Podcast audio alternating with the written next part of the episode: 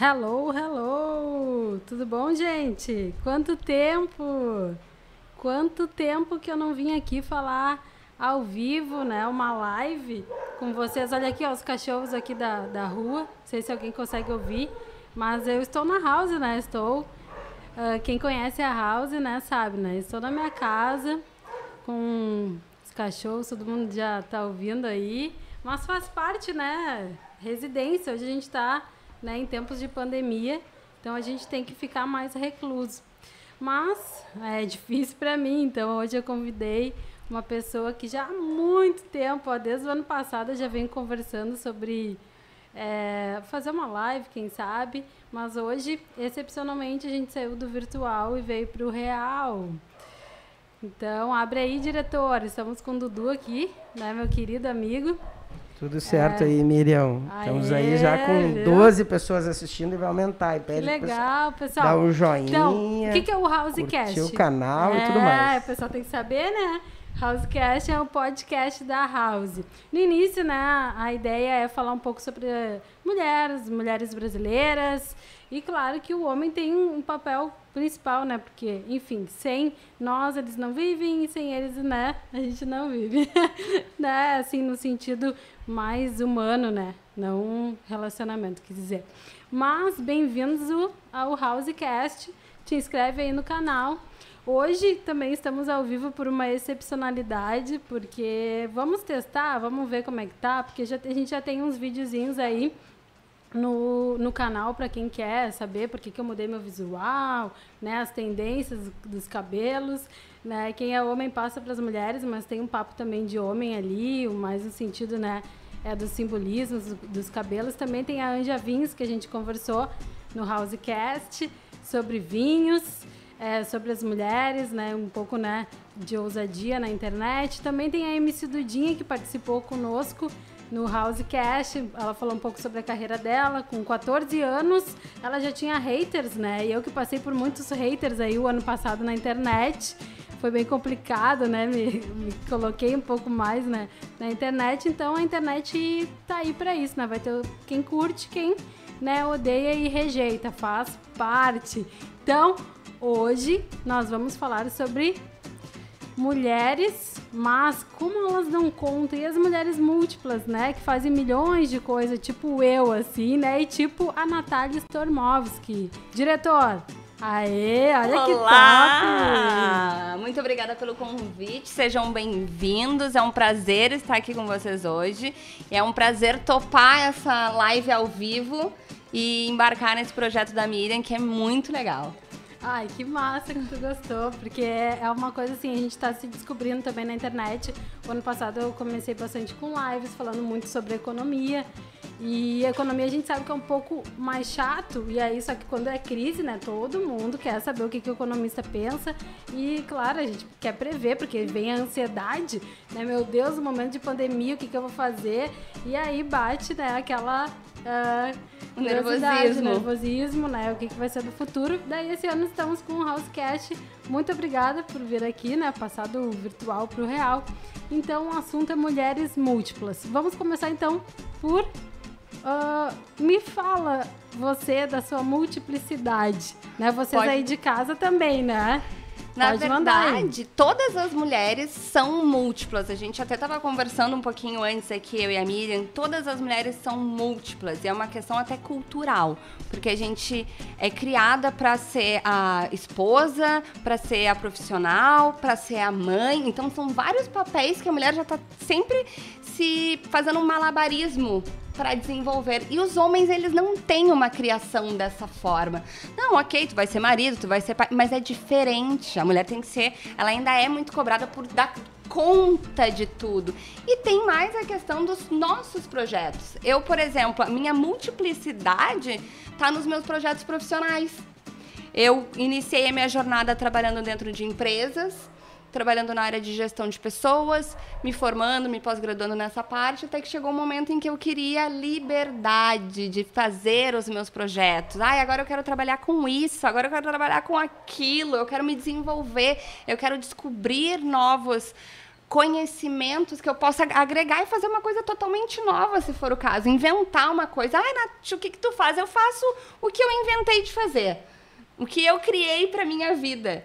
Então, hoje, por exemplo, eu trabalho com coach, com terapia reikiana, e eu trabalho também como gestora de projetos e pessoas numa empresa de marketing digital chamada. Numa empresa não, numa escola de marketing digital voltado para dropshipping e e-commerce, que é o Labecom. Ai, meu Deus. Tá, calma o coração. Já foram Vamos três aí. A minha jornada, eu saí, né, do mercado de trabalho e fui em busca do autoconhecimento, do autodesenvolvimento, porque isso é o primordial. Quando eu cheguei naquele momento em que eu queria expandir os meus horizontes, eu queria ter mais liberdade de colocar as minhas ideias em prática, de oferecer as minhas ideias, os meus projetos para o mundo, eu precisava entender o que, que era que eu queria ofertar. Porque até nesse ponto eu estava perdida. Muitas vezes a gente não tem o hábito de fazer esse olhar para dentro. A gente fica cheio de ideias que já foram colocadas dentro da nossa mente, a gente nem sabe quando é que aconteceu isso. Eu estava numa conversa uma vez sobre casamento e eu fiquei pensando, gente, não sei se eu quero casar e fazer de noite e fazer toda uma festa. E se eu não quiser ficar na festa, eu já nem viro mais a noite em festa hoje. Por que, que no meu casamento eu vou ter que virar a noite numa festa? Daí me falaram, não, mas tu não precisa ficar até o final da festa, a noiva vai embora. Eu disse, então eu ainda tenho que fazer uma festa que eu não vou nem poder aproveitar. Por que, que no meu casamento eu não posso fazer uma coisa que tenha mais a ver comigo? E não com que o, aquilo que esperam de mim. E é uma coisa simples. Festa de casamento. Tá, Nath, me Quem conta... dirá profissão? Pode falar. Não, tranquilo. Mas assim, me conta assim, quando, quando é que deu esse teu start de uh, partir, talvez, da, de uma coisa assim menor para ser múltipla. Ou tu sempre foi múltipla, mas no sentido do profissional, né? Porque tu me passou aqui três coisas que são profissionais. Tem gente que é mãe, tem gente que trabalha, né? Eu, por exemplo, não sou mãe. Tu, eu não sou mãe é, ainda. Mas entra na multiplicidade também. Entra na multiplicidade, porque daí eu tô falando de profissional. É. Além da área profissional, a gente tem toda por exemplo, no coaching a gente trata de roda da vida. A gente tem pelo menos 12 áreas da vida que a gente tem que olhar. São Sim. relacionamentos, é família, é romance, relacionamento amoroso. Estando em um relacionamento amoroso ou não, tô solteira, mas eu tenho que me sentir bem solteira, eu tenho que me autoconhecer, saber o que eu quero para um relacionamento, para eu ter um relacionamento. Ou se eu estou num relacionamento, eu tenho que me dedicar a essa relação, a minha saúde física, a minha qualidade de vida. É uma multiplicidade gigantesca. Eu tenho. Eu, hoje eu uso mais no meu lado profissional, mas eu também tenho a minha casa, eu tenho o meu negócio que eu tenho que administrar, porque eu, eu hoje sou uma profissional independente. Eu, por mais que trabalhe como gestora numa empresa, é um contrato como PJ, como pessoa jurídica. Então, eu tenho que fazer toda a administração do meu negócio. Eu tenho que ser a Natália que tá fazendo num período de tempo eu me organizo para estar tá fazendo a parte de gestão, a Natália que é coach, a Natália que é terapeuta reikiana, a Natália que quando a gente não está em lockdown tá dando treinamento, também de que eu tenho as minhas turmas de treinamento em reiki. Daí tem o momento que a Natália tem que fazer o financeiro, tem momento que a Natália tem que produzir conteúdo, tem momento que a Natália tem que lavar a louça, tem é, momento que a Natália é. tem que relaxar, o momento que a Natália vai ter que sair para fazer exercício. Porque ainda mais dentro de casa, a gente praticamente não se mexe, trabalha, eu trabalho de casa sentada na frente de um agora computador. Tem um momento que a Natália vai responder aí o pessoal do chat, hein, Natália? oh! Ô Miriam, olha Oi. só. Hum. Tem uma galera aqui que falou aqui, eu vou, vou dar esses, esses recadinhos aqui. Tá. tá. Vamos dar esses recadinhos. A Deia Oliveira mandou, oi gente, tô aqui. Ó. Olá! Marcos Paulo Barbosa, oi Miriam, Parabéns, Miriam. Ó, oh, que o, legal. O Raul Maia. Raul Maia. Raul Maia, desculpa. Raul Maia mandou. Estamos aí. Tem o Porto Alegre, só Porto Alegre, que ele ama Porto Alegre, Porto Alegre está de aniversário, é né? Verdade. Ah, é verdade. Então, Parabéns, Porto, Porto Alegre. Alegre. Porto Alegre. Ele mandou, estamos juntos. o jo, jo, Jonel Amaral, estamos juntos. Professor de português, professor André Martins. André. André Martins aí mandou. É isso aí. Olá, pessoal. Ai, querido, uh, tudo bom? Deixa eu ah, ver. Ah, tem uns Edu erros Soares, de português boa aqui, tarde, pessoal. do coloquial. Edu? E, e, é isso aí, vamos participando aí. Boa tarde, sejam bem-vindos, participem. A gente, eu adoro interação, adoro é, perguntas, adoro conversar. Se me deixar, compartilhem essa live para os amigos, para as amigas também. E, uh, Nath, me diz uma coisa, assim, tu falou muito a respeito da liberdade, né? Que tu queria mais liberdade, mas quando tu sentiu essa necessidade de mais liberdade?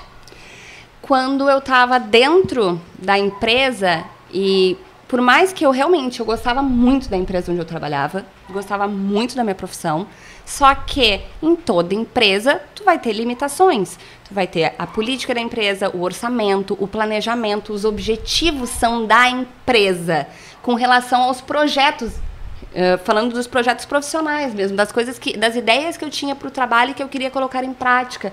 Eu tinha que ter uma aprovação. Às vezes não era muito boa a ideia, mas não ia dar para fazer naquele momento. Não se tinha orçamento, a prioridade era outra. E eu queria ter essa liberdade de fazer o que eu queria fazer, investir o meu tempo naquilo que eu queria fazer, nas minhas ideias. E isso dá um medo. Que liberdade, ela é muito almejada, mas ela também é muito temida. Porque dá medo expor as tuas próprias ideias. E o que, que os outros vão pensar? Sim, medo de também julgar... a questão financeira, né? Que eu sempre vou puxar muito para esse lado, porque é o lado Sim. que, né? E a questão financeira, se vai dar certo, se né, eu vou conseguir me manter, é o planejamento das mudanças. E né? isso fez diferença. Porque como eu comecei a sentir essa vontade, eu fiz uma organização prévia. Eu me dei um tempo, eu disse, eu vou, e eu me organizei financeiramente para que eu pudesse ficar seis meses sem precisar trabalhar. Se entrasse um dinheiro, óbvio que eu não ia ficar parada, porque o meu propósito era me descobrir. Só que eu podia ficar seis meses sem precisar de nenhum aporte financeiro, de entrar nada. E se nesses seis meses nada desse certo, eu voltava a trabalhar dentro de empresa. E eu sabia que para mim ia ser fácil. Eu sempre tive facilidade em me colocar no mercado de trabalho, em conseguir um emprego na minha área de departamento pessoal, recursos humanos, gestão de pessoas. Então, essa organização me deu a segurança que eu precisava para ir realmente em busca da minha liberdade. Tá, agora eu vou te fazer uma pergunta. E se nesse momento surgisse a pandemia, tu tomaria essa decisão ou não? Bah, ela até tomou um copo d'água, ela deu uma pensada. Até pra dar uma preparada aqui. se fosse, se essa minha, se esse meu, essa minha vontade tivesse surgido na pandemia. Não, não, vamos supor tu não teria previsto a pandemia, vamos uhum. supor, e aí uh, surgiu e tu estava né, preparada para mudança, para sair do mercado de trabalho. E aí veio a pandemia. Será que tu continuaria no mercado de trabalho assim como empregada formalmente? Ou uh... levando em consideração a Natália da época, hoje, se fosse a pessoa hoje com o meu conhecimento, me organizaria, bolaria um plano e faria. Mas a Natália daquela época ia adiar o plano. Eu não sei, eu acho que provavelmente ia chegar um momento, como hoje, que a gente já está um ano e a gente já começa a se adaptar melhor à situação, a ficar menos ansioso ou em pânico com tudo isso. Eu acho que depois de um tempo eu ia acabar, não, ok, me entendi, me familiarizei com essa nova situação, vou me organizar e vou fazer mesmo assim. Porque era algo que estava realmente gerando um incômodo muito grande. Eu estava com aquela era o que a gente assim, é o chamado, né, que a gente sente. Eu realmente queria fazer aquilo ali e tava na minha cabeça, tava na minha cabeça, eu queria mais, eu queria mais, eu queria mais, eu sabia, em algum momento eu ia acabar fazendo. Não de cara.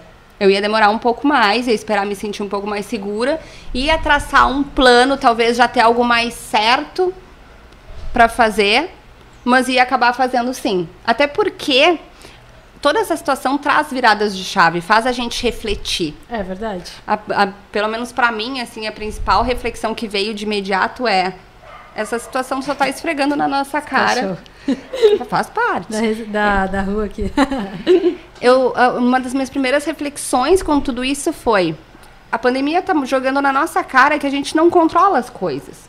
Não é só a pandemia. Ai, agora com a pandemia. É óbvio que eu entendo e eu tenho maior respeito e pelas famílias, pelas pessoas que estão perdendo familiares, entendeu? Eu ainda bem não passei por isso até o momento, mas várias pessoas já passaram que eu conheço e é uma dor da separação. Contudo, a morte ela faz parte da nossa vida. A gente não controla as coisas, mesmo fora de pandemia. A gente não controla as coisas nem quando a gente está dentro de uma empresa e acha que tem uma estabilidade profissional. Não é um controle, a gente se ilude que controla as coisas. Então vem essa situação e mostra, eu realmente posso morrer amanhã. Minha mãe pode morrer, minha família é um pode assunto que morrer. ninguém toca, né? É uma coisa que o pessoal tem medo de. Exato. de E até onde eu vou levar a minha vida do jeito que tá? Ah, o meu contexto, eu tô feliz no meu contexto? Porque daí a gente começa a refletir sobre tudo isso. Se eu morrer amanhã, eu vou morrer feliz com a minha vida? Se amanhã, se eu- amanhã eu morrer, o meu dia de hoje me fez feliz? As minhas relações me fizeram felizes? Tá indo muito profundamente aqui o pessoal aqui da, do House Cash. Eu acho que, nossa, vamos dizer assim, tá, tá Miriam? Calma. Quem é essa Natália que já chega assim, né? Colocando o dedo na ferida? Mas é porque, e por isso que eu acho, eu- tudo isso tem a ver porque eu acho que isso ia acabar me fazendo tomar essa decisão de qualquer forma, mesmo que fosse no momento da pandemia. Esse, essa, esse questionamento viria e seria a minha principal motivação para fazer essa transição.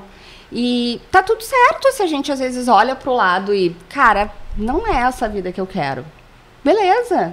Tudo bem, ciclos acabam. Eu era feliz na minha profissão e foi um ciclo que se encerrou também. Então, ciclos, a vida é cíclica. A gente pode pegar e mudar, fazer escolhas, começar a trabalhar. Então, o que, que eu quero? Vamos começar a fazer isso. Começar a se dedicar àquilo que faz a gente se sentir realizado, que faz a gente feliz. É, interessante. Eu não sei, tá com algum problema de áudio pra vocês aí que estão nos assistindo na live. Live é isso, né? A gente chega, né, tá ao vivo, mas ah, os problemas, né, acontecem ao vivo. Avisem, avisem se te... Tá tudo certo, pessoal que estão nos assistindo. Não, eu não tô, eu não tô aqui Tu exatamente. sabe que agora mudando, né? Tipo aquela coisa que a gente tinha batido um papo antes ali, né? É... no- Tá tudo certo o teu áudio? Sim. o Tá, áudio aqui acho tudo que é o certo meu aqui, aqui Eu tô que- monitorando pela transmissão aqui, tá ah, tudo certo. tá tudo certo. Tá. É, o que as pessoas têm medo de mudar, né? A mudança, né, Nath, ela tem. Ela, deixa eu ligar aqui para as pessoas saber quem sou eu. Olha aqui, ó, sou eu aqui, ó, mascarado, ó. que massa. Tô aqui, entendeu? Ah, sim, né? Ajudando as as pessoas meninas conhecerem nesse também. Porque o lance da House é a gente bater um papo descontraído para toda essa tensão que tá todo mundo vivendo e a gente tentar achar as melhores coisas da vida. Daí o que a gente estava falando antes ali, né? Que as pessoas têm esse medo de mudar. E quando as pessoas descobrem que mudar é bom, elas se dão e que elas conseguem mudar, né? Também que é um negócio assim, que é o exemplo que tu falou, que era o teu exemplo ali, né? Que tu falou que acho que é até legal tu falar isso aí, né? Sim. Como é que foi essa tua virada de chave? Fala pra nós assim, que tipo, pô, tu bateu um papo antes com a gente ali Sim. e falou. E seria legal, acho que tu falar pra galera que tá aí como é que é que foi essa virada de chave da. da- olha só, pessoal, o, o sobrenome eu vou tentar acertar, tomara que não. é. Nath Stormovski. Isso aí. Aê! Acertei! Tá super certo. A Nath é, Stormovski. é exatamente como você escreve. Stormovski vai falar aí pra gente como é que foi a virada de chave da vida dela. E isso é importante da gente falar, porque principalmente em épocas de redes sociais, onde tem aquela frase de não, compo- não compare o palco do outro com o seu bastidor. Eu não. Ali, a gente está produzindo conteúdos, a gente está passando mensagens para ajudar as pessoas. Eu digo assim, às vezes as pessoas perguntam, ah, virou influencer, agora, ah, se for influencer do bem, serve também. Virou blogueira, se for blogueira do bem, me serve também. Porque é para ajudar as pessoas. Só que é um processo. Eu, com perdão da palavra, né, vou falar um palavrão aqui agora, mas eu digo sempre que a zona de conforto ela é uma merda. Só que a merda falar, é tem problema. Entendeu? Zona de conforto é uma merda, só que a merda é quentinha, a gente não quer sair dali. Às vezes a situação tá ruim, mas a gente não quer sair porque tá acostumado com aquilo ali. E com isso eu já sei lidar. Então dá um medo, dá medo. Só que a coragem, como a gente falou antes, coragem é vai com medo mesmo, não é ausência de medo. É ser mais a gente forte. Falou, né? Tu não deixar o medo não Dominar. deixar tu fazer alguma coisa, mas fazer, entendeu? Tu deixar me- fazer mesmo com medo, mas Exato, fazer. Entendeu? Antes feito do que fazer. É perfeito. aquela, aquela história que a gente fala, o não a gente já tem, né, quando sai de casa. entendeu? Se Exatamente. tu tiver o sim, beleza, entendeu? Então tu já tem um não. Tu não tem nada a perder. Então tu vai lá e tenta sim, entendeu? Exatamente. Mas... E quando a gente vai lá e faz, a gente se sente mais capaz. Que é um ciclo de criar capacidades. Quanto mais eu faço coisas, mais capaz de fazer coisas eu vou me achar. Ah, eu nunca tinha trabalhado por conta antes, trabalhado como autônoma, como uma profissional independente. Eu faço isso há quatro anos. Mas tu sabe que tem uma parada que daí já vai no lance da Miriam aí, que a gente vai chegar aí. É, a Miriam. Espera só um pouquinho aqui. A gente vai no lance da, da Miriam, assim, que as pessoas aqui no Brasil, principalmente, Miriam, tu até fala sobre isso, que eu acho que é bem a tua área. É. Elas têm esse medo de empreender. Parece que a gente não nasceu com, com, com, sabe, com a educação e com a coisa, que até era o projeto da Miriam, né? De, de ter economia, empreender, aquela coisa. A, a criança lá fora, ela, ela, já tem essa cultura de juntar o dinheiro, de empreender. A gente é cultural. tem esse medo de de tu querer crescer, entendeu? Parece a gente está mudando, eu acho, assim, o país, né? Mas é um processo. É, é um processo. É um processo, um processo bem grande, mas, mas mas é um lance meio, parece que cultural, entendeu? A Exatamente. tem medo de dar certo, vamos falar assim, sabe? Não, e tem é. meme. Eu vi essa semana, eu adoro memes, né? Eles falam tantas verdades sobre a gente, porque eu vi um meme essa semana. Eu não tenho medo de dar errado, eu tenho medo de que dê certo, porque eu não sei lidar se der certo. É verdade. É medo de sucesso. Medo do porque sucesso, exatamente. O, pe o sucesso... sucesso aqui, ó. É e todo mundo e todo mundo busca. House é sucesso. Tá sempre em cima da tralha. Estrada pro sucesso. Vem pra cá que tu vai pro sucesso, ó. Entendeu? E to, Boa, se tu for perguntar, as pessoas querem sucesso. Ah. Só que elas se sabotam. Por quê? Porque sucesso traz responsabilidade, liberdade traz responsabilidade. Pessoal, só interromper um pouquinho aqui que tem alguns recadinhos aqui. Vamos, vamos falar desses recadinhos. Hum. A gente tem um recadinho do a a uh, Câmara está tá mandou boa tarde. A Aline Victoria mandou um oi. DJ Marcelo toca tudo. Esse é um grande DJ parceiraço da K9. Tocava no Santa Mônica. Quem nunca foi numa festinha no Nossa! Santa Mônica? DJ Marcelo toca. Ô, DJ, ó, eu, vou dar, eu vou dar uma de, eu vou dar uma de Danilo Gentili. Quero te ver aqui, viu, hein? Ah, no Housecast, é DJ batendo Marcelo. um papo sobre a, esse DJ, galera. Vem, vem, vem, Marcelo. Já tocou em tu, já tocou desde a da pista eletrônica, da pista do funk, da pista do sertanejo. Verdade. Toca tudo, é como ele diz, toca tudo. A Alta Política mandou um boa tarde, parabéns pelo projeto, bacana. Tudo bem, é isso aí. Seguimos o baile, pessoal. Vai aí, Freite. Então a gente estava falando sobre que o Brasil estava mudando no sentido é, desse aspecto cultural em questão do empreendedorismo Exato. e tudo mais. Se a gente for pensar os empreendedores, uh, e se tu for analisar né, o, um, o trabalho no geral e as pessoas, né, os trabalhadores na empresas públicas, por exemplo, eles têm um alto grau de conhecimento, né, mas uma liberdade muito pequena. Já os uh, empreendedores do Brasil, eles têm um alto um pequeno grau, na verdade, de conhecimento.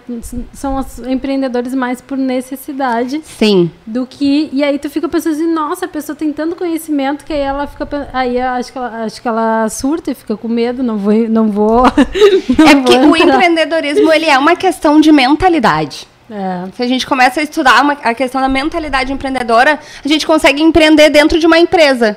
Porque a mentalidade empreendedora é saber que o meu trabalho, o meu resultado é meu, diz respeito Sim, a mim. empresa privada, tu quer dizer. É, numa empresa privada. Eu posso, eu posso ter uma mentalidade empreendedora trabalhando dentro de uma empresa privada, sabendo que é uma relação de negócio. Não é porque a empresa me contratou que ela não tem que, não tem que me dar uma contrapartida. Eu tenho que saber o meu valor, o meu conhecimento, os meus resultados. Isso diz respeito a mim. Não se a empresa está me dando o que eu quero. Ah, se a empresa não está me dando o que eu quero, então eu vou relaxar aqui. E aí a gente forma a nossa reputação profissional. E a nossa reputação profissional sempre nos precede. Ela chega antes da gente nos lugares. Indicação, network. Então a, a, a gente não tem culturalmente isso na escola. Nem nas Exatamente. faculdades, muitas vezes, entende? É verdade. O, o nosso processo criativo ele começa a diminuir muito a partir dos sete anos de idade. Por quê? É quando a gente entra na escola. Quando a gente entra na escola, a gente não é tão estimulado a pensar. Eles abrem a nossa cabeça e colocam um monte de conhecimento pronto lá. Mas a gente exercitar, a gente criar, isso não é tão presente ainda na nossa cultura. Aí, tá aí mudando? Que... Tá. Graças a Deus. Aí Muito que entra a pouco, área, as artes, né? Tem que, tem que estimular as crianças ali na, Exato! nas artes, entendeu? Outra coisa também, assim, é legal, como a Miriam falou, tá mudando um pouco essa, essa, essa, essa visão aí da, da questão do, do, do- do trabalhador, que hoje a gente até mudou, mudou um pouquinho a terminologia, pode ser simples, mas mudou. Hoje tu não é mais funcionário, tu é colaborador. E eu acho que é Exato. certo, né?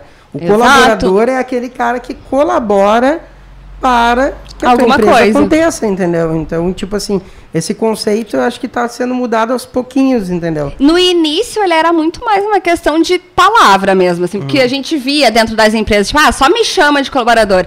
Só que com- tem que começar de alguma forma. E começou realmente a mudar. Porque funcionário é uma pessoa que funciona. Então ela entra ali 6 horas, sai 18 horas, faz ana, arrozinho com feijão e nada além disso.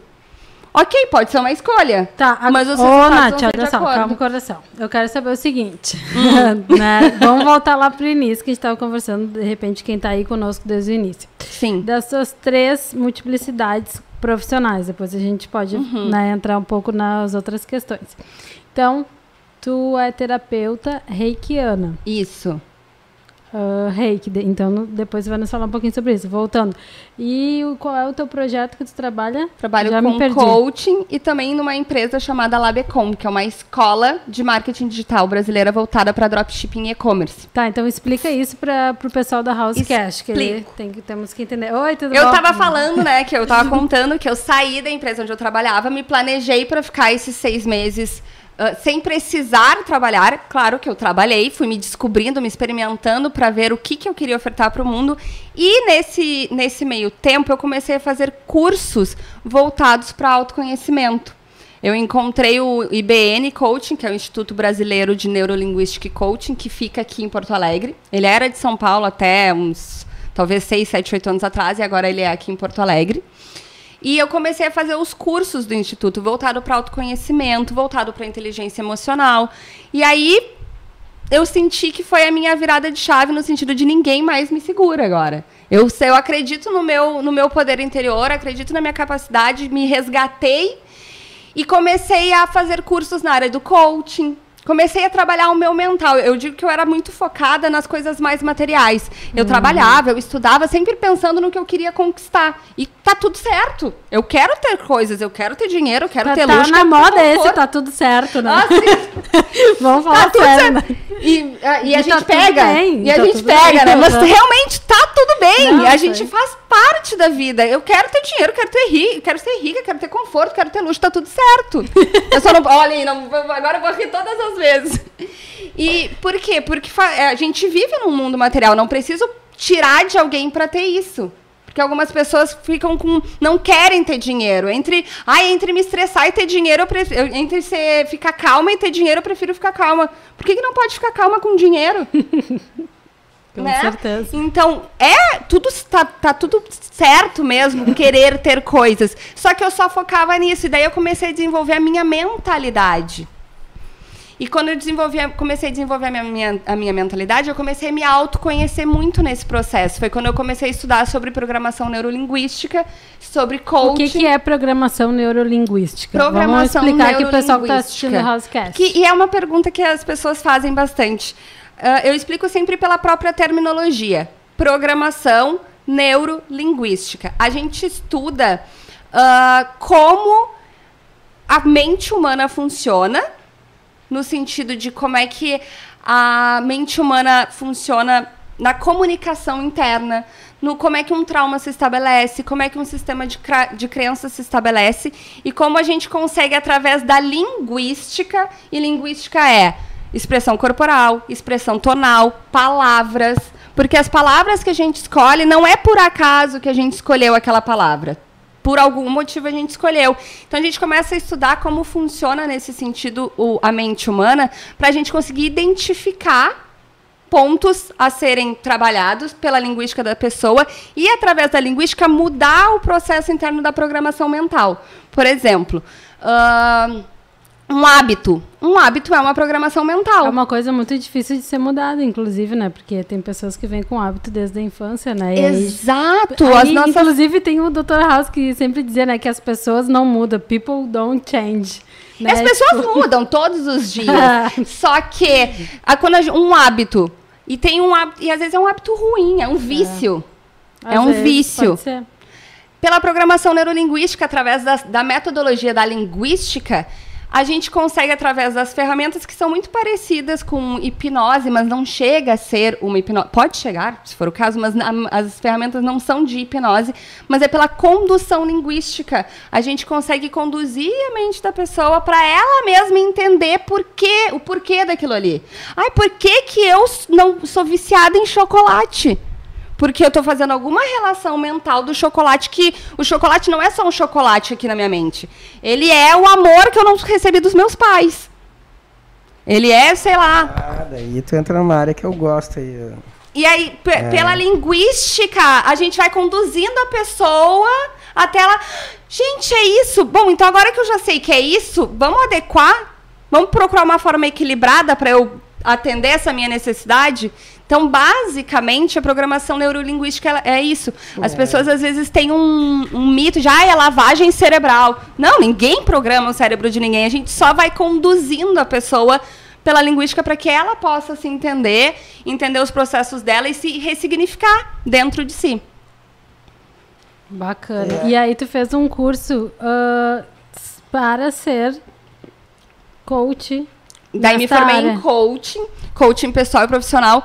A programação neurolinguística, ela é uma espécie de terapia. Então, eu, na verdade, eu não faço ela como terapeuta, eu uso ela dentro dos processos de coaching.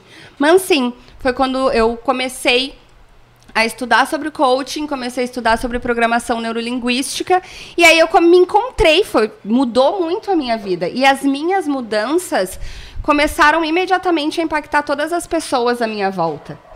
O meu namorado foi fazer o curso, a minha mãe foi fazer cursos, o meu padrasto, a minha prima, os meus amigos, daí a família da prima por parte de pai, mas a minha relação com ela é por parte de mãe. Então começou a se expandir de uma forma que me lembrava aquele filme, não sei se vocês já viram, aquele Corrente do Bem Sim. Me lembrava muito isso, porque e eu nem tava fazendo nada para essas pessoas diretamente, só que o fato de que elas viram a minha mudança, o quanto eu tava cada vez mais bem resolvida comigo mesma, que elas começaram a fazer isso por elas. E aí eu comecei a e daí eu pensei, gente, eu quero eu quero proporcionar isso pro maior número de pessoas possíveis. E daí eu comecei a fazer os atendimentos e, trabalhar coach, E o que, efetivamente. que é efetivamente o coach? O coaching Para as pessoas entenderem, que às vezes a gente só ouve falar, né? Coach, coach, e nunca Uhum. Sim. tem uma noção de quem estudou. Então, estamos aqui com a Nath. Ah, isso é super importante, porque às vezes a gente. Às vezes não, as pessoas, quando a gente não sabe o significado de algo, a gente cria. E pode ser um significado distorcido. O coach, ele vem da palavra cocheiro. E cocheiro significa, significa aquele que sabe os caminhos. Então, o coach ele é uma pessoa que estuda uma metodologia criada para conduzir a pessoa de onde ela está até onde ela quer chegar. Qualquer objetivo. Às vezes é um objetivo de, ah, eu quero um, trocar de emprego. Ou eu quero um relacionamento. Tem coach de relacionamentos também, né? Sim. Não e é a tua área. Eu, eu atuo também. Eu, tudo que é pessoal Deus e profissional. tudo que é pessoal e profissional. Por- e, e é Ela su- não atua, né? E o pior é que é super. Isso é Múltipla. Tô com problema de relacionamento. É a metodologia- Dona Nath mulher- também. A mulher inspiradora, né? A metodologia, ela é uma só, então tu consegue conduzir, tu entendendo a base, estudando a metodologia, tu consegue conduzir a pessoa para onde ela quer. E existe até um preconceito, às vezes, das pessoas procurarem Um atendimento para relacionamento. Sim, porque a gente também ouve as pessoas criticarem. Tá, Nath, a gente coloca uma água ah, pra ti, não te preocupa, não tem água. Vem, vem, tá tudo certo. tá tudo certo, não tem água. Vamos A gente- providenciar uma água pra, pra Nath. Dudu nos ajuda. Tá. ah,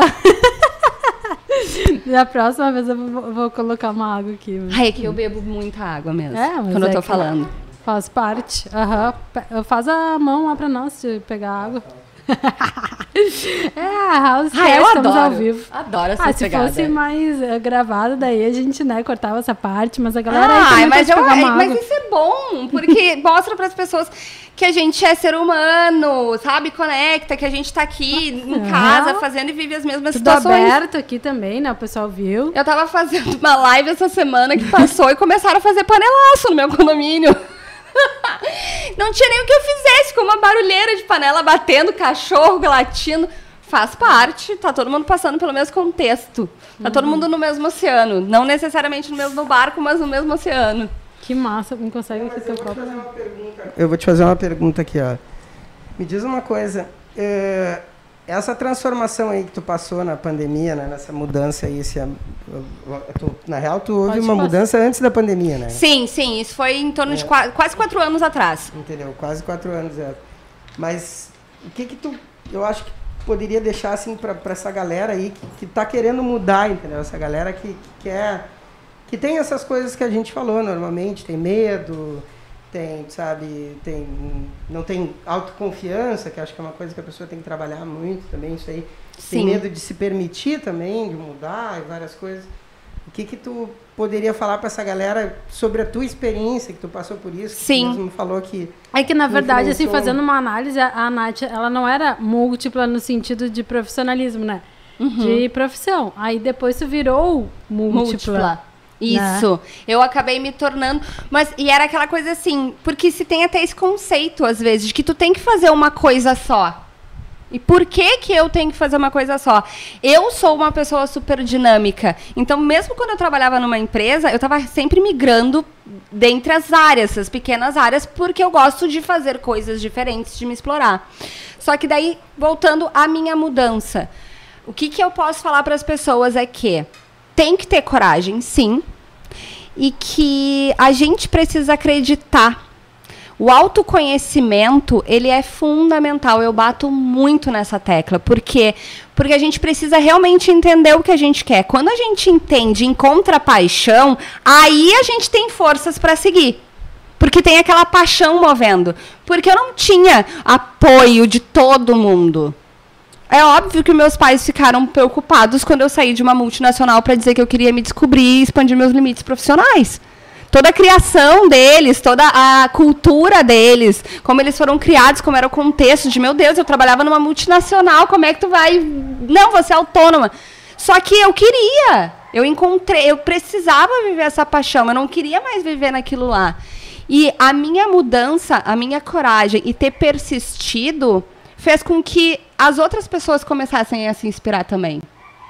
Ano passado eu estava atendendo meu pai como coaching, para ele pensar na aposentadoria dele, sabe? Então, as pessoas acabam se inspirando.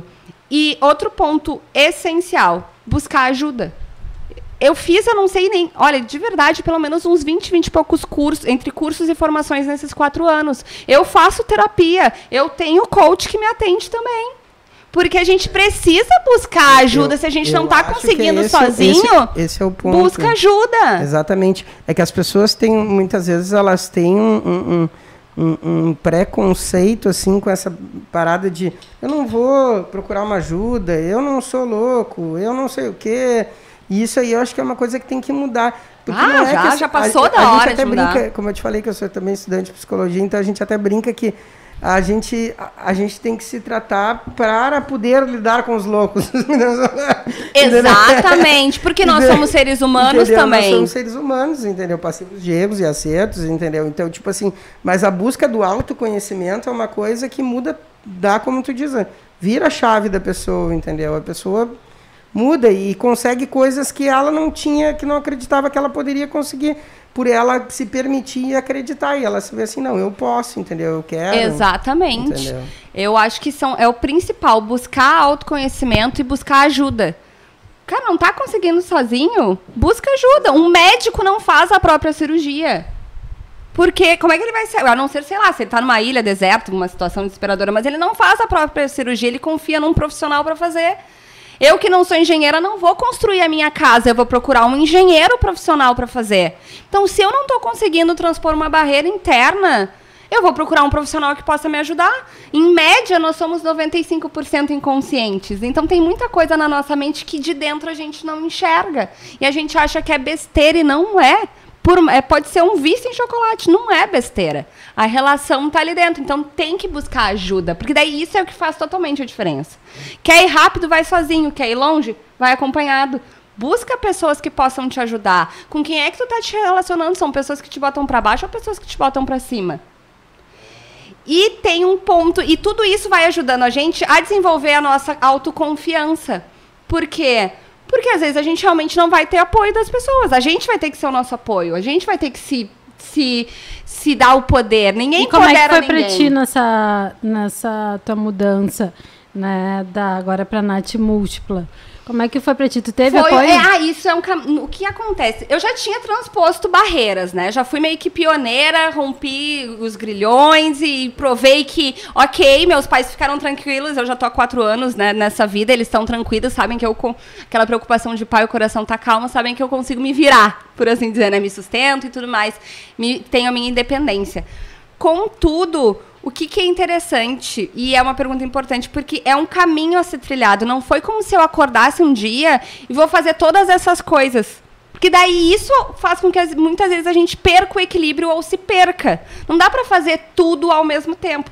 Então, primeiro eu me formei como coach. Então, eu comecei a trabalhar como coaching, comecei a estudar sobre treinamento comportamental. Depois eu comecei a participar de equipes de treinamento, trabalhar com treinamento comportamental.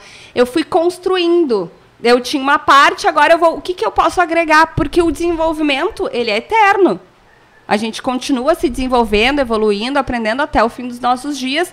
E depois, dependendo da crença de cada pessoa.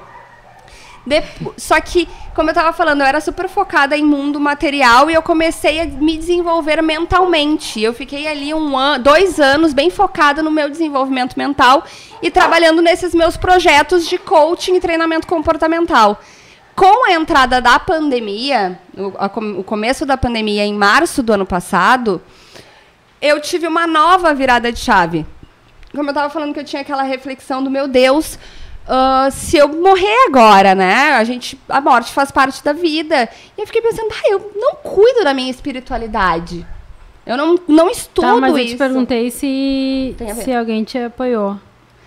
Ah, é verdade. O que acontece? Como, Como eu já, é que foi como eu esse já apoio da tinha- mudança? Eu acho que. Como eu já tinha mudado, eles- as diferença. pessoas ficam mais tranquilas. Elas já se acostumaram com isso, entendeu? Que eu rompi os grilhões, que eu comecei a ser coaching, que eu comecei a produzir conteúdo, que eu comecei a botar a cara a tapa e cada vez mostrar mais o meu jeito de ser. As pessoas se acostumaram que volta e meia eu apareço com uma ideia. É- Eu tenho, às vezes, uns projetos que termi- começam e terminam. É um projeto único, pontual. As pessoas foram se acostumando a partir do momento em que eu parei de me importar. Quando eu parei de me importar, ai, será que vão comprar minha ideia? Será que vão me julgar? Será que. Eu fui confiando em mim, fui me libertando do julgamento. Isso é uma coisa bem importante, essa questão de se libertar do julgamento. Né? Por isso que, que eu entendo que a- até como lidar com isso, né? E Isso o é auto, uma a parte do, a parte, por exemplo, É assim, de eu estudar tudo isso do autoconhecimento. Quando a gente se autoconhece e a gente busca se desenvolver pessoalmente, a gente consegue conhecer melhor o outro também. Claro que eu estudando comportamento humano, estudando mentalidade humana, acaba sendo um pouco mais fácil para mim entender que todo julgamento é um auto-julgamento primariamente. A pessoa que julga uma, mul- uma mulher que julga outra mulher por causa da roupa dela, ela não se permite usar aquela roupa. E daí a outra mulher usando incomoda ela. Aquele ditado do ah, aponta um dedo e vem quatro pra mim, totalmente verdade. Então o julgamento da outra pessoa está falando sobre ela, a fragilidade dela. Quando eu entendo que é a fragilidade dela, eu não dou força para fragilidade, pra fragilidade dela. Eu vou focar em mim. Então a gente começa a romper essa parte do julgamento. Quando a gente rompe o julgamento, a gente se permite a ver que várias pessoas vão comprar a nossa ideia. Várias pessoas vão se conectar com aquilo que a gente é, com a nossa energia. E é bem melhor E os a gente... que não se conectarem. É sele- processo Ó. de seleção natural. Aqui, Dudu, bota aqui pra, pra nós. Ó. É processo seletivo. Ó. A gente se Azar. conecta com a gente, com as pessoas que estão na energia da gente. Isso é maravilhoso. Quem não conectou, beleza. Vai, se, tu vai achar quem, com que- quem se Tu conecta. sabe que, Nath, também tem uma parada aí, que é uma coisa que eu bato um papo muito com muitas pessoas, que tu falou, tu planejou, tu trabalhou, no meu ponto de vista, é uma coisa chamada ansiedade, Uhum. que é o mal do mundo, eu digo que o mal do mundo Eu é- tomava é- remédio para ansiedade é, antes de então, fazer todos esses meus processos de coaching, treinamento. Se as pessoas conseguem ter um autoconhecimento e trabalhar a ansiedade dentro de si, todo mundo, todo mundo voa.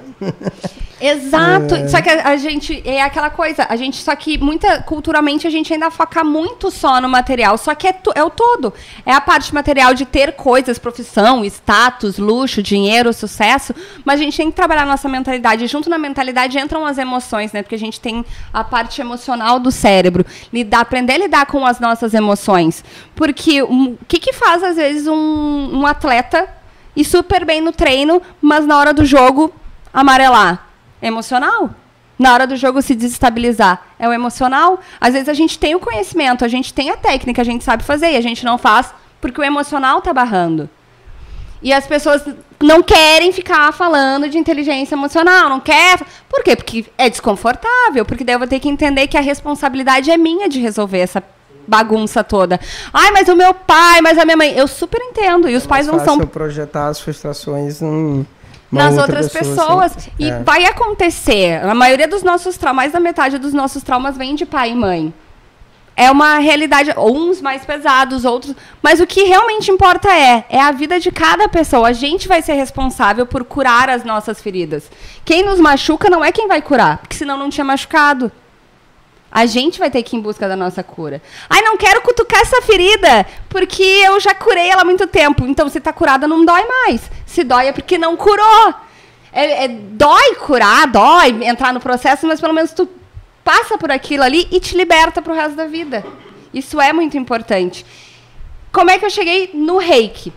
Eu estava no material, fui pro mental, treinamento comportamental, coaching, comecei a trabalhar com isso. E na pandemia, quando chegou a pandemia, em março do ano passado, eu tive essa percepção de que eu não estava trabalhando tanto a minha parte espiritual. É a parte energética mesmo, e de espiritualidade. E eu não tenho uma religião que eu sigo. Eu digo que eu me considero uma espiritualista livre, porque eu gosto de estudar sobre espiritualidade, sobre religiões, e o que eu vou me conectando, eu vou montando meu quebra-cabeça. E indo em busca e tá disso. Tá tudo bem. E tá tudo bem. tá tudo certo. Ah, tem, quer, quer rezar na igreja, quer rezar no candomblé, quer rezar na, no, na mesquita. Tem, onde, onde a pessoa se encontra é onde ela tem que ir, sabe? Seguir o seu caminho, ver com o que, que ela se conecta. E foi quando eu comecei a estudar muito sobre a espiritualidade, fazer cursos sobre uh, técnicas de energia e sobre espiritualidade, religiões, sobre isso que eu encontrei o reiki xamânico. E eu me apaixonei, porque o reiki xamânico ele traz muito uma pegada assim de natureza, de ciclos da natureza, de elementos da natureza, dos animais, porque a gente faz parte desse todo. Uhum. É, a gente tem uma ilusão que nós somos os donos da Terra, mas se a gente estivesse num satélite no espaço, a gente enxerga a Terra, mas não enxerga o pessoal. A Terra é muito maior do que a gente. Com certeza. A Terra é, é, nós estamos aqui, mas ela que nos domina, na verdade, porque ela é muito maior que nós, muito mais forte do que nós. E nós somos animais que fazem parte também da natureza. A gente está conectado com tudo isso e somos afetados pelos elementos, pelos ciclos e tudo mais da natureza também. E como eu me apaixonei e vivi isso muito na minha vida, pratico isso todos os dias na minha vida, foi algo que eu decidi, não, quero levar isso para as pessoas. Então, além do coach, além de treinamento comportamental, que eu ainda trabalhava na época, tinha os meus treinamentos na época, eu comecei a trabalhar com a parte da espiritualidade, dos atendimentos com reiki xamânico. Até aí, ok, é, eu continuo fazendo atendimentos às pessoas, vou só agregar mais uma coisa ficou fácil, de certa forma, de equilibrar. Só que são dois tipos de conteúdos, já são duas atividades diferentes, já tem toda a minha vida pessoal para eu cuidar, né? Minha, minha saúde, meu relacionamento, a minha casa em épocas de pandemia. Não, eu tô, eu praticamente tô, a gente está fazendo as coisas todas de casa para não ter, porque a diarista fica indo em várias casas, daí vai lá para casa. Então não, vamos fazer a gente, vamos pegar a diarista só de vez em quando. Então muda também, impacta também. E como dar conta disso tudo? Como dar conta disso tudo? E é o que mais me perguntam. Mulheres, porque eu atendo mulheres. Eu, eu, foco meu atendimento em mulheres. Homens eu atendo também, mas só por indicação. Quando, ah, amigo de uma cliente, enfim, mas eu foco em mulheres porque é o que eu estudo e é a minha realidade. Mulheres vêm me perguntar como dar conta disso tudo. Como se eu não estivesse satisfeita, eu comecei a trabalhar numa empresa de novo. No início desse ano, porque eu queria agora que eu sempre gostei do mundo corporativo, mas agora que eu tenho toda uma bagagem diferente, uma pegada diferente de olhar para o ser humano, de entender o ser humano, eu quero levar isso para dentro de uma empresa porque eu posso impactar toda a cultura de uma empresa. Fazer uma diferença maior ainda. E essa empresa aceitou isso, essa mudança que tu quis levar? Sim, sim, sim. Que é, eu, eu tenho uma parceria nessa empresa que eu trabalho, eu sou parceira junto de uma das minhas melhores amigas de infância e o sócio dela que eu também conheço. E eles têm essa pegada. Eles também, inclusive, através de mim, eles fizeram os treinamentos, eles fazem coaching, eles entraram pelo mesmo caminho. Então eu encontrei essa abertura nessa empresa. A grande questão é como é que tu te vira em mil? Como é que tu dá conta de tudo? E eu sempre falo a mesma coisa. Eu não dou. Eu não dou. Só que tu não tem medo de errar, né? Esse que é o lance. A né? grande questão é que a gente não vai dar conta de tudo com perfeição. perfeição. Exatamente. Querer almejar a perfeição é uma arrogância que a gente tem. Porque a gente não vai alcançar a perfeição aqui. Se fosse perfeito, nem tava aqui. Ia estar tá no outro... que é aquele ponto de dizer assim, te permite a errar também, né? A, a humildade, e isso é uma coisa que eu falo muito, a humildade não tem nada a ver com o dinheiro que a gente tem na conta bancária.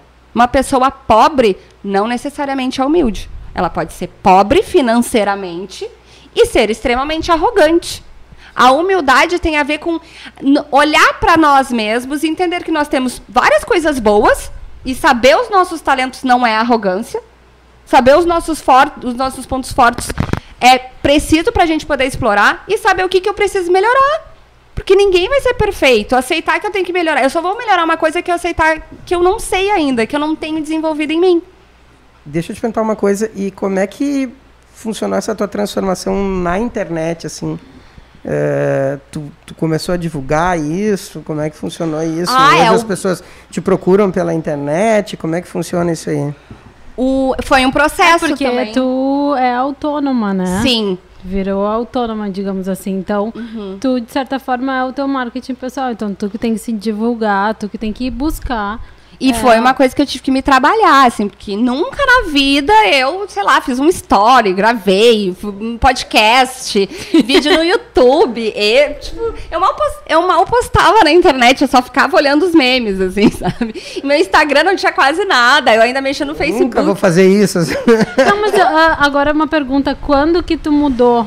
Tu virou mais essa questão do múltipla, né? Uhum. Quando isso, o ano? Esse ano fa vai foi 2000, a gente está em 21?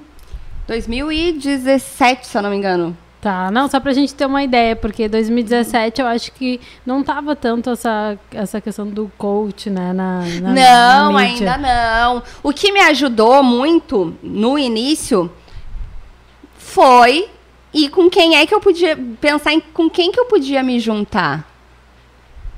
É a questão de procurar ajuda eu peguei e estava fazendo, eu estava fazendo vários cursos do instituto. O instituto abre para te conseguir do instituto do IBN. O instituto abre para te conseguir trabalhar em equipes. Uhum. Se tu já fez o treinamento, eu comecei a me inscrever para trabalhar como equipe, até como voluntária. Eu não recebia, mas é, eu sabia, porque era como voluntariado. E eu ia lá e me voluntariava para, às vezes, no final de semana inteiro, estar tá trabalhando como equipe de treinamento. E às vezes a gente tem Isso que... me dá autoridade. Ah, é uma experiência. E é a humildade de saber que eu estava começando numa carreira nova. Eu não estava partindo já da onde eu vinha. Eu poderia exigir algo mais, mas não, era algo novo. Eu tenho que ter humildade para trilhar o caminho, para seguir na jornada. A gente vai construindo degrau, sobe nele, constrói o próximo, sobe dele. Então eu passei um ano que eu não tinha quase finais de semana, porque eu estava direto participando em equipe, me grudando lá, por quê? Pra, daí as pessoas me viam, daí eu tinha autoridade, eu tinha conhecimento. Em paralelo, não tem como evitar, a gente tem que ir para as redes sociais tem que fazer vídeo, começa a se trabalhar, vai pegando autoconfiança. E comecei a fazer vídeos no YouTube, comecei a falar, comecei a acreditar quando as pessoas me disseram, ai, Nath, tu fala super bem, tu ensina as coisas, a gente entende, vai lá e faz. Acreditou e agora estamos aí, né? Melhor acreditar nas coisas boas que falam da gente do que nas ruins, né? Ô, Miriam, tem uma galera que mandou um recadinho aqui, só para ah. deixar registrado. A Maria Tereza Rocha Diniz, boa tarde, a minha bondrasta passou por aí. Uh, o Eduardo Correia Beijo. mandou um abraço. E é isso aí, pessoal. Segue aí. Beijo. Segue pessoal. divulgando, Ai, dá o joinha. esse, esse lance que ela falou ali da humildade é, é o que a gente falou. Quando eu e a Miriam montamos a ideia de fazer um Housecast, era assim, ô Miriam, vamos nos divertir, vamos fazer um negócio. Eu estou trabalhando com a televisão, a Miriam já vem com o trabalho de redes sociais faz um tempo. E está começando aí numa brincadeira e a gente quer manter isso aí nesse clima. Como a gente falou, tudo, tudo dando certo, a gente está levando a coisa para frente, mas sempre assim, nesse, nesse movimento, como tu falou, pensando de forma assim, cara, a gente tem que aprender. A vida passo é um processo passo, né? de, de, é. de, aprendizado eterno, entendeu? E que bom que as pessoas confiam, né? Uh, participam, é muito legal também. A gente. Claro que a gente recebe uns nãos também, né? Bem grande, né, Dudu? Mas também faz parte, né? E tá tudo bem. E tá tudo certo, tá tudo certo. Ah, mas falando assim, voltando um pouco essa questão do como dar conta de tudo, porque e é uma coisa que assombra muito as pessoas. Muito mais mulheres que eu tenho contato, mas os homens também, porque eles têm a pressão. Ah, a gente. Sim uh, vive uma cultura patriarcal, um machismo estruturado. Só que a gente precisa entender que os homens também tão, são criados dessa forma. Já começa a pressionar desde cedo, né? Não pode chorar. mas é, os, é uma criação é. antiga. Tu sabe, tu sabe que isso é engraçado, que tem muito homem que tem medo de ser pai, por exemplo, essas coisas. E todos que eu conheço que tinham esse medo se tornaram uns grandes pais, entendeu? Se tornaram grandes pais, porque perderam isso que a gente tinha falado, né? Perder o medo de, de aprender, Exatamente. porque não tem o manual do bom pai nem o manual da boa mãe. É o que tu vai vivenciar, né? O que tu viver, é o que tu vai, tu vai aprender, entendeu? Eu Exatamente. acho que, que o homem, eu, eu não sei, tá? Vocês aí que vão me, vão me dizer, né? O pessoal da internet, os homens, eu acho que quando o, o homem entra nessa frustração de, de não dar conta de tudo, eu acho que é, é, muito pior para o homem. Sim. Não sei, tá? Eu, do que é, para a mulher. O que que, o que que isso mostra? Porque nós, né, nós temos as nossas fragilidades e o mundo A mulher entende. é mais emocional. Eu acho que a mulher não externa mulher... isso. O homem, ele, ele, ele, ele, tipo assim, ele se enlouquece com, com essa situação. A mulher segura tudo, na, eu vejo assim, né? Segura tudo na ponta do, do, do, do, do lápis e, e, e, fica quieta. E o homem, ele já explode. Não, não, tem, não. Nós ficamos quieta. Que, que, a gente isso é fala. É, isso varia um Procura pouco ajuda. De, cada, de cada mulher. Só que o que acontece, a mulher, ela tem mais, de uma forma geral ela se espera que a mulher seja mais emotiva, sensível. Não tem problema a gente acessar as nossas emoções. Os homens têm. Agora, acessar a raiva eles podem, mas e a tristeza? Mas e o medo? E daí ele não consegue, ele não. O homem não consegue externar. É isso que tá falando. Exatamente. Ele não consegue externar, e daí a gente tem um, um cenário onde, ok, as mulheres surtam, se estressam, têm crises de nervos, mas os homens cometem suicídio. E daí a gente vai para países onde o índice de suicídio é. masculino é muito maior. muito maior. Por quê? Porque não, não se permitem. O Brasil já é lidar. maior do Exatamente. Que mulher, tem né? vários lugares, vários países onde o índice de suicídio é muito maior masculino entre os homens do que entre as mulheres. É, isso é, existe toda um, uma cultura agora, está se iniciando, né, para aquela pressão né, da masculinidade ser um pouco mais, uh, digamos assim, menos enfatizada culturalmente nas escolas, mas isso também, como eu falei desde o início, a gente está falando sobre empreendedorismo e tal, é um processo, né, lento, né, aquela coisa, tipo, os homens podem... Uh, uh, ter amigos e, e, serem mais próximos. E tá tudo bem, eles não são gays por isso, entende? E, Coisa e tá triste, tipo, assim, e né? demonstrar carinho, Coisa demonstrar tipo. amor, demonstrar... Me... Tá tudo certo, não tem nada a ver. Emoção não tem nada ah. a ver com sexualidade. é totalmente... É coisas bem diferentes. É né? totalmente diferente. Assim como se a gente quer que ter um marido que ajude em casa, eu não quero ser a mulher, a mãe do meu marido né? É. Mas então eu não posso tratar ele como filho. Quando ele faz uma coisa, eu não posso dizer, tá errado isso que tu fez. Eu tô agindo como uma mãe. Então, tem tudo a ver com. A gente também precisa assumir a nossa parcela. Agora, enquanto mulheres, ah, o que, que aconteceu? A mulher não tinha espaço. Por muito tempo a mulher não tinha espaço, ela não podia entender, Continua, ela não podia. Né? Ainda Galgando pelos mudou, espaços. Mas é, mudou. o que, que aconteceu? Tá, ok, tu quer teu espaço? Beleza, pega o teu espaço. Mas tem que ficar tudo certo. Tu tem que continuar sendo uma ótima filha, uma ótima mãe, uma ótima esposa, ótima em tudo. Se tu quiser, além dos teus projetos profissionais, além do espaço que tu quer conquistar. Só que não é assim. Não é assim. Tem vezes que a louça vai ficar na pia. Faz Normal. parte, aqui já E tá na pia aqui, para. inclusive. Tem vezes que a louça vai ficar na pia. Tem vezes que a gente vai estar menstruada. E vai estar com cólica, e vai estar com dor, e vai estar indisposta. Eu não vou me forçar. Por que, que eu vou pegar e me chibatar e me forçar? Não vou produzir bem. Eu preciso me entender ente- e organizar o meu contexto a mim. E não me forçar a encaixar em um contexto. Eu falo que o equilíbrio, porque a gente, ele, ele, a gente precisa do autoconhecimento para entender o que, que é o nosso ponto de equilíbrio, como é que é que a gente se sente bem. E para alcançar o equilíbrio, a gente tem que ter disciplina. Se não tiver disciplina, a gente não encontra, não consegue manter o equilíbrio. E o que, que é disciplina? Disciplina no sentido de que, por exemplo, assim, são seis horas da tarde, é a hora que eu saio para fazer a minha caminhada. Vão já haver passou si- do horário já, hoje. Ah, não, hoje não, digo durante a semana. Durante a semana, é importante frisar. Porque, por exemplo, final de semana que a minha agenda é diferente, eu mudo, eu adapto. Às vezes não vai ter um dia que assim, eu tinha uma live não ia dar pra sair pra caminhar, eu acordei um pouco mais cedo, fiz os um, outros exercícios meio-dia e aquele dia eu não ia caminhar e, ó, e tá tudo certo. Tá não, eu não sou. Meu Deus do céu, então eu, eu botei tudo a perder, eu não vou caminhar mais porque hoje eu fiz uma live. Não, é uma situação pontual. O importante é o geral. 18 horas é o horário que eu saio para caminhar. Ah, eu não terminei tudo que eu queria fazer para hoje. Deixar de caminhar não vai fazer eu terminar.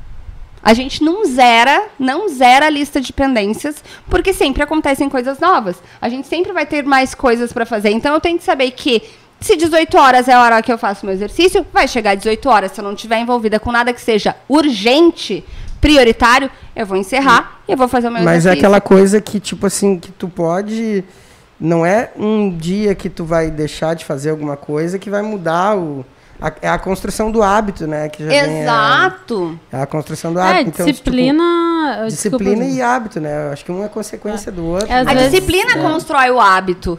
A disciplina constrói o hábito. Às Essa vezes tu tá é- cansado, tu chegou de um- uma jornada de trabalho, né, um pouco estressante, e mesmo assim tu tem que fazer, né? Isso é disciplina. Esse ah, é eu o marquei uma live, mas eu tava, barra, que saco, né? Tava cheio de coisa aqui, o, o meu estudo, o meu desenvolvimento de alguma outra coisa estava muito legal. Comecei a arrumar as coisas antes de casa. Não, mas não vai dar para eu terminar isso agora, vou ter que largar tudo, porque isso é disciplina, né? Isso é, disciplina. E a gente precisa tu- ter disciplina com o nosso equilíbrio. Por exemplo, eu preciso da minha caminhada. Eu tenho um corpo, nosso corpo precisa se movimentar. E é bizarro porque a gente precisa caminhar. A gente tem que ter um horário para caminhar. Porque a gente fica sentado. A gente não se movimenta. Corpo é feito para se movimentar. Se eu quero ter uma velhice confortável, eu vou cuidar do meu corpo agora. Eu vou me tornar saudável agora para que eu tenha uma velhice confortável e uma vida mais confortável agora também. Eu preciso cuidar da minha energia. Por isso que o autoconhecimento é importante. A gente tem que entender o que é o ponto de equilíbrio de cada um. Eu, Natália. Ai, tem a- o milagre da manhã. Vamos todo mundo acordar às 5 horas da manhã. Serve para mim acordar às 5 horas da manhã? Ou eu prefiro daqui a pouco ir dormir um pouco mais tarde e acordar um pouco mais tarde? Que teve serve, o que, que serve pra mim? O que, que é melhor pra mim? Ah, eu tenho que ter, eu, Natália, tenho que ter pelo menos sete horas de sono. Então eu vou organizar minha rotina para ter sete horas de sono. Eu preciso fazer as minhas práticas diárias de exercício. Eu preciso fazer as minhas práticas diárias de reiki. Isso é o meu ponto de equilíbrio. Isso me mantém equilibrada E, comigo e mesma. como é que tu tem essa questão da disciplina? Porque tu é múltipla, as pessoas, as mulheres, as pessoas que estão nos ouvindo aqui, tem diversas atividades e tem que dar conta, né? E essa questão da disciplina, às vezes chega assim e tu pensa no primeiro dia assim, tipo aquela coisa, né? É, ah, não, não vou fazer, tô cansada. Daí chega no outro dia, ah, vou fazer amanhã, vou fazer no final de semana. Então aí tu começa a postergar, né? Soneca mais cinco minutos. Já aconteceu isso contigo nesse Já. tempo, assim, óbvio, acontece com todo mundo. Mas, ah, mas essa questão de como lidar com isso também, né? É, é, Tem que passar por cima. É a jornada, óbvio, óbvio que acontece comigo. Só que a gente vai. Daí tem o ponto um, Porque as autoconhecimento. pessoas acham que, que as outras, quando a gente enxerga, assim, é, são perfeitas, Ai, né? Não, óbvio. Não, óbvio. isso não acontece com a Natália, né? A Natália acorda todos os dias, tá o horário, porque ela, ela né, dá um jeito, é E múltipla, aí, dá isso um às vezes jeito. acaba sendo uma pressão para as pessoas, entendeu? Ah. Eu tenho um- umas amigas que dizem, não, a Nath é a rainha da organização. Imagina a pressão que não poderia ser uma louça na minha pia. Sim. Cara, eu não sou a rainha da organização. Eu sou uma pessoa que sou organizada nas minhas coisas e tudo mais. Mas eu não sou a perfeição. A grande questão, e daí a disciplina vem junto, porque vem a disciplina, vem persistência junto. Cara, não fiz hoje, errei hoje. Tá, beleza? Amanhã é outro dia. O que, que aconteceu hoje? Ah, eu não fui porque eu tava muito cansada, ou eu não, fui, eu não me organizei para isso. Tá, então, o, o que que, o, o que que aconteceu? Como é que eu posso evitar isso? E amanhã é outro dia. E amanhã é outro dia. E amanhã é outro dia. Porque o que acaba acontecendo? Um dia que a gente fala, ah, não vou mais fazer mesmo. É, viu? Ó, eu não sirvo pra essas coisas. Eu, eu não consigo fazer nada mesmo. E desiste. É. Cara, beleza. Larga o chicotinho da autopunição. Bola pra frente. No próximo dia, como é que eu posso me comprometer? E chegou num ponto, cara, não tô conseguindo. Pede ajuda. Pede ajuda de um profissional, vai estudar, vai procurar. Tem um monte. O que mais tem, por exemplo, é conteúdo para criação de hábito hoje. Tem livro sobre isso, tem um monte de coaching falando sobre isso, tem um monte de material na internet falando sobre isso. Se ajuda. Busca se ajudar. As pessoas não, não se ajudam, elas se punem, elas se criticam. Eu troca o olhar da autocrítica, porque a autocrítica busca falhas, busca erros. E troca pela autoanálise, autoobservação, para se compreender e poder mudar a situação. A gente só vai poder mudar aquilo que a gente compreende. Quando a gente está ali se julgando, não vai avançar. Não vai avançar. É um dia após o outro. E vai mudar. E vai ter um dia que eu vou estar mais cansada porque eu dormi menos, ou não dormi tão bem, e vou ter meus dias melhores, os meus dias piores.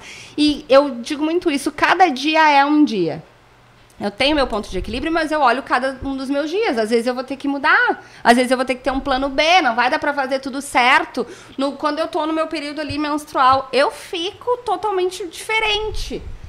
Eu não fico tão expansiva, eu fico mais introspectiva. Tem a ver com os ciclos femininos, eu fico mais introspectiva, mais reflexiva. Então, não marco live pra essa, pra essa época. Pra que, que eu vou me, me forçar?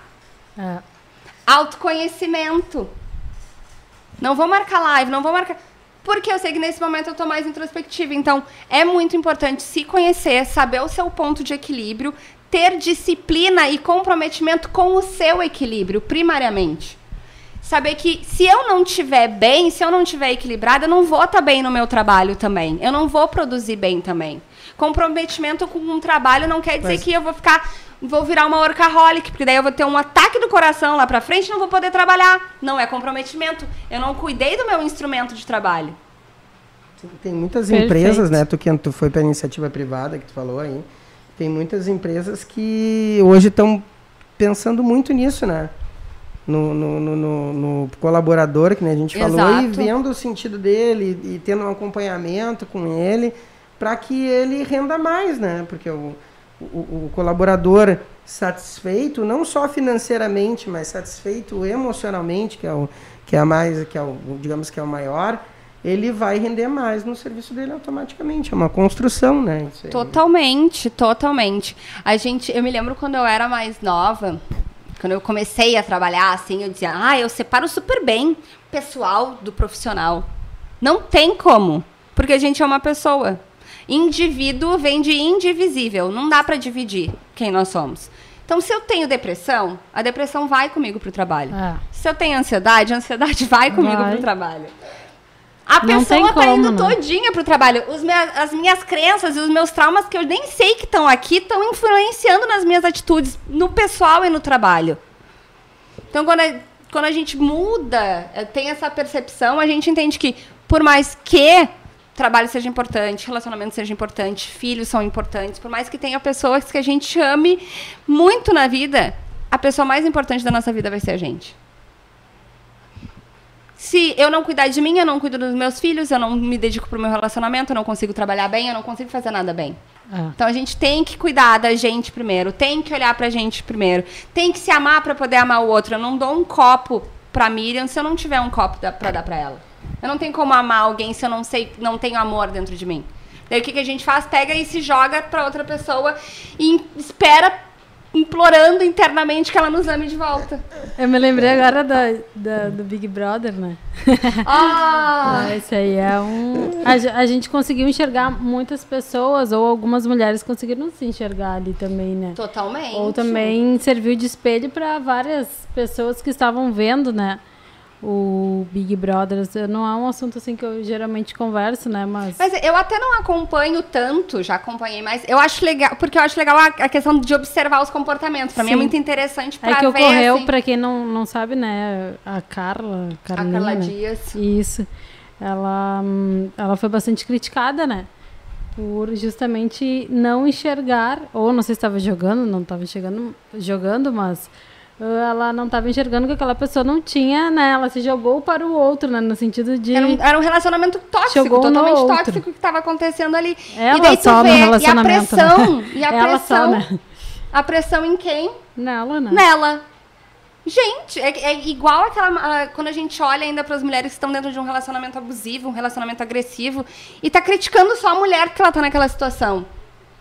Esquece, ela tá naquela situação porque existe todo um processo mental por trás daquilo ali. Não é assim tu tirar aquilo ali da pessoa. Existe um processo mental de dominação, de vitimização dentro daquele relacionamento. A pessoa não fica ali feliz e achando. Ela, ela acha que ela tá presa realmente naquilo ali. Mas a sociedade ainda julga.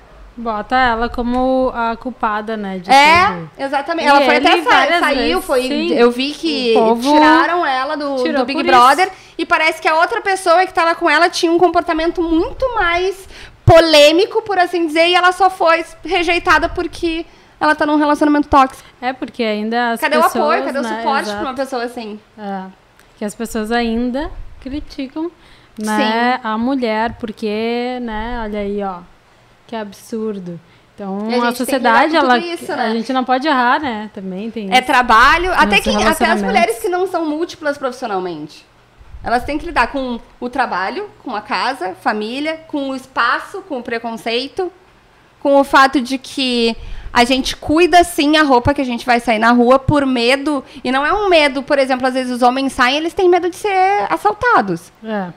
A gente tem medo de ser estuprada. Sabe? É horrível passar por isso. Ter essa sensação de, caraca, eu não posso ir no mercado. Eu não, eu me sinto insegura de ir no mercado sozinha depois que escureceu, porque não tem muito movimento lá na volta. Uhum. Mas os homens vão tranquilos. E ainda se a gente se preocupa, muitas vezes eu ouço, ah, mas faça os ladrão, tem medo de mim. É. Sair Ah, pra fazer um exercício e daqui a pouco ter que cuidar qual é a roupa que eu vou usar, porque eu tô ali concentrada no meu exercício. Eu não quero ouvir piada nojenta. Cara, apreciar, achar bonito, a gente tem olhos pra ver, ok. Mas existe um certo limite, um respeito. A pessoa tá ali numa vibe e, e tu invade. E a gente tem que lidar com tudo isso. Então toda mulher acaba sendo múltipla. Porque são muitas coisas que a gente ainda precisa fazer, que a gente desempenha. A gente tem mais essa multi- multiplicidade, até em questões quando a gente vai ver estrutura mental. A mulher ela tem mais essa questão de, por exemplo, a visão sistêmica, de enxergar o todo. E o cara, o, o homem, ele tem uma visão mais focada. Então por isso que a mulher acaba sendo muito mais múltipla. Isso vem desde a época de épocas da caverna que o cara tinha que sair, o homem saía para caçar e a mulher ficava na caverna e cuidando de tudo e pensando numa estratégia, lendo quando o cara voltava da caça. Lendo aquele cara para saber se. Porque não existia uma comunicação, mas existia a leitura. Ele voltou agressivo, ele voltou calmo. O que, que ele vai fazer? Como é que eu respondo a isso? A segurança. Tudo isso a mulher já estava pensando. Então, isso, isso vem do, do desenvolvimento. São milhares de anos de história de evolução. Isso tá dentro da gente hoje. Com certeza. Até hoje. Vem. Então a mulher acaba sendo muito mais múltipla. Só que a cobrança acaba trazendo o estresse e a ansiedade. E as cobranças elas são externas e muitas vezes por coisas que a gente nem, nem, dá, nem são importantes assim pra gente. E muito mais agora num momento de pandemia, né? Esse momento aí tá, né, às vezes acaba. Ai, as mães, gente, as mães com as crianças dentro de casa, na, no homeschooling, aula online. é, tipo, vocês são mães, não professoras. Vocês são mães. Sejam mães. Não precisa ser. Faz o melhor, faz o que dá, o melhor que dá. Vocês não são professoras. Vocês não são responsáveis por uh, ensinar as crianças a aprender a ler e escrever, por lembrar da fórmula de Bhaskara e ter que explicar para as crianças, para o filho, enfim, para aqueles que são menores que precisam de mais assistência. Vocês são mães, vocês não são professoras, não se cobrem para ter um desempenho de professora. Não se cobrem para ter um, um, um, a capacidade e habilidade de uma pessoa que é profissional, que foi treinada, que estudou e que trabalha com isso. Seja a melhor mãe que você conseguir ser. Sabe? Que é uma. Elas, eu vejo muita, tem, a maioria das minhas amigas elas já têm filhos, e é um estresse. Assim, ela, é o que mais tem estressado as mães é essa função de trabalho da escola e manda um monte de material. E... A cobrança é muito grande, né? A cobrança. De ser perfeita também, né? De ser perfeito, de não ter direito de errar, né? Isso aí, todo mundo tem direito. É como eu digo, não existe o um manual da, da, da, mãe perfeita e nem do pai perfeito. Não Ô, tem. Miriam, só falar aqui, ó, tem um pessoal que está participando. Luiz Carlos Viana, a Lucimara Inocente Alves uh, tudo bom, e a Lucimara? Paula Dornelles. Todos falaram que está muito bom, que está tudo bom, Ai, que, que, está ótimo. ótimo. Entendeu? Saudade de vocês nas lives. Obrigada, então, obrigada pela presença. Isso aí. Gente, a gente está chegando no final aqui da nossa live, né? Do nosso podcast. Depois vai estar tá lá no Spotify. Te inscreve aí, viu? Vocês aí que apareceram agora rapidinho, todo mundo que apareceu, te inscreve. Que essa é a pegada agora da Housecast. Não teria como deixar a internet, não teria como deixar vocês, né? Então estamos aqui de novo, agora com uma pegada um pouco diferente, né, trazendo pessoas, conteúdo para house, né? Nesse momento de pandemia a gente não pode esquecer conteúdo, gerar conteúdo, gerar é, pensamentos novos, um pouco diferente do ano passado, né? 2020 ficou para trás, né? Vamos seguir 2021 aí com a Housecast. Se inscreve aqui no YouTube, tem também lá no Instagram, né? Dá um joinha aí também se gostou. Também manda mensagem aí sobre assuntos que a gente pode abordar. Sempre a gente vai trazer pessoas que entendem realmente do assunto. Muito obrigada, viu, Nath, por, por aparecer. Gostou aqui da House? Ah, é? eu adorei, eu adorei. Curtiu? Eu já gostei quando eu cheguei aqui, eu gostei do ambiente, gostei da energia, gostei de vocês. É uma vibe. É, é aquela coisa, a gente conecta. Quando a gente encontra, entra na nossa energia, a gente conecta com as pessoas da mesma vibe que a gente. E eu falo, e eu gosto muito, eu compro muito esse tipo de projeto, porque se a gente quer um mundo diferente, um mundo melhor, a gente tem que fazer algo por esse mundo. E é isso que eu estou fazendo aqui, é isso que tu está fazendo aqui. E é isso que as pessoas que estão nos assistindo estão fazendo. E isso tor nos torna diferenciados. Porque a gente está aqui buscando, ofertando, querendo ofertar algum conteúdo de que vai contribuir para a vida das pessoas, para que as pessoas possam contribuir na vida delas, com a vida de outras pessoas. Então isso nos torna diferenciados. A gente faz a diferença sim.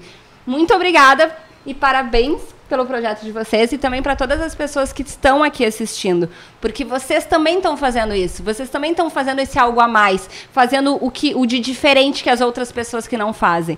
Loucura não é procurar ajuda. Loucura é esperar, querer esperar resultados diferentes fazendo sempre a mesma coisa.